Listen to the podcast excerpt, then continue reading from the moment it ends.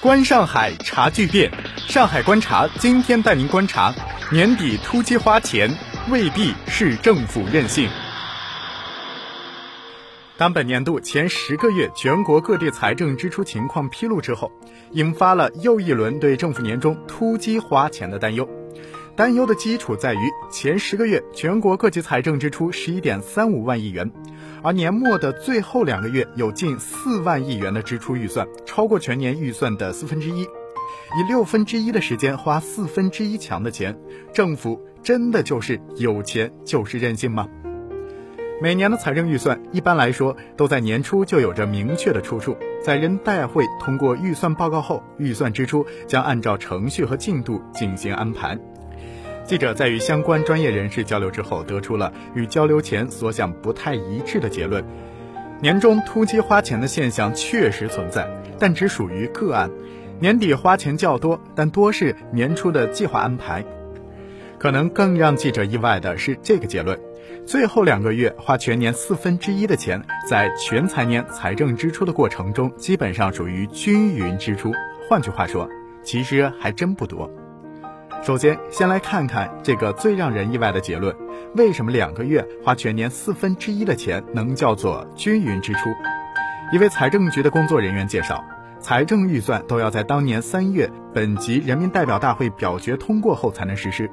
因此事实上，从财政预算通过，特别是从预算能够真正拨出款项到年底的时间，其实只有九个月，甚至可能更短。一个财年只有九个月的花钱时间，最后两个月所占全年时间比例就不是六分之一，而是百分之二十二。以百分之二十二的时间花百分之二十六的钱，显然并没有高出多少。如果考虑到资金的到位情况和项目集中情况，说这是均匀支出，应该是比较客观的。当然，相对其他月份而言，最后两个月确实支出更大。这里边主要有几个原因。其一，许多项目或在年底验收，或者年底开始启动。比如，在某些农业区县，投入最大的常规项目预算是农业项目，而农业项目的实施有一个特点，要等秋收结束后进行，以避免影响农时。区县近百分之八十的农业项目都在最后两个多月实施。许多微小农力水利工程，单一看都花不了多少钱，但在整个面上集中起来就很是可观。其二。年底各地的民生投入相对较大，比如啊，多个省市每年从十一月份开始就开展干部走基层活动，这项被称为“暖冬行动”的活动，要给群众改善许多问题，所需资金除了党员干部捐款捐物之外，也需要使用财政预算资金。每到年底，全国各地的民生投入普遍高于了年终。其三，受资金划拨速度所限，几乎每年都有许多资金因各种的原因到位比较晚。有的甚至晚到了九月、十月才能下达。比如，根据四川省审计厅的审计报告，二零一三年度四川省级专项预算资金分配中，有五十点一八亿元在九月份之后才下达。也就是说，有的钱其实已经花出去了，只是还没有划出去，在年底资金到位之后才能进行划转。但是，突击花钱的现象也并非没有，困于预算相关规程。一些项目资金，比如专项工作经费，前期还没有用完，可能就在最后两个月进行集中的使用，但一般都是有出处、有名目的。而部分列入年初目标任务的工程项目，如果前期工程进展比较慢，在年底时间紧迫的时候，可能赶进度会有论证不够、程序简化等问题，那从而也就导致了突击花钱的现象出现。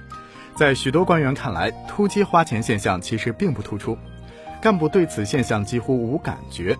最根本的原因是觉得无论如何花，其实都是花在了工作上，投入在项目上，不可能把这些钱花在个人身上。早在二零一二年，财政部就曾发文，严禁岁末年初突击花钱、滥用公款，坚决制止各种乱花钱和突击花钱行为，严禁用公款购买烟酒礼品，严禁以各种名义滥发津贴、补贴、奖金、食物等。其实，在严令之下，并没有领导会冒着个人责任风险为职工谋福利，而正常福利也不会有着突击花钱之嫌。针对媒体年复一年的突击花钱质疑，一位官员调侃：“有话语权就是任性。”不过，这位颇具时代感的官员也认为，媒体的持续关注对于财政预算的科学化、制度化、法治化是有着积极推动作用的，而且客观上也让各地在媒体的曝光压力下，切实的减少了突击花钱的程度和现象。好的，各位听友，以上就是今天上海观察的全部内容。下期节目我们继续在上海深度观察。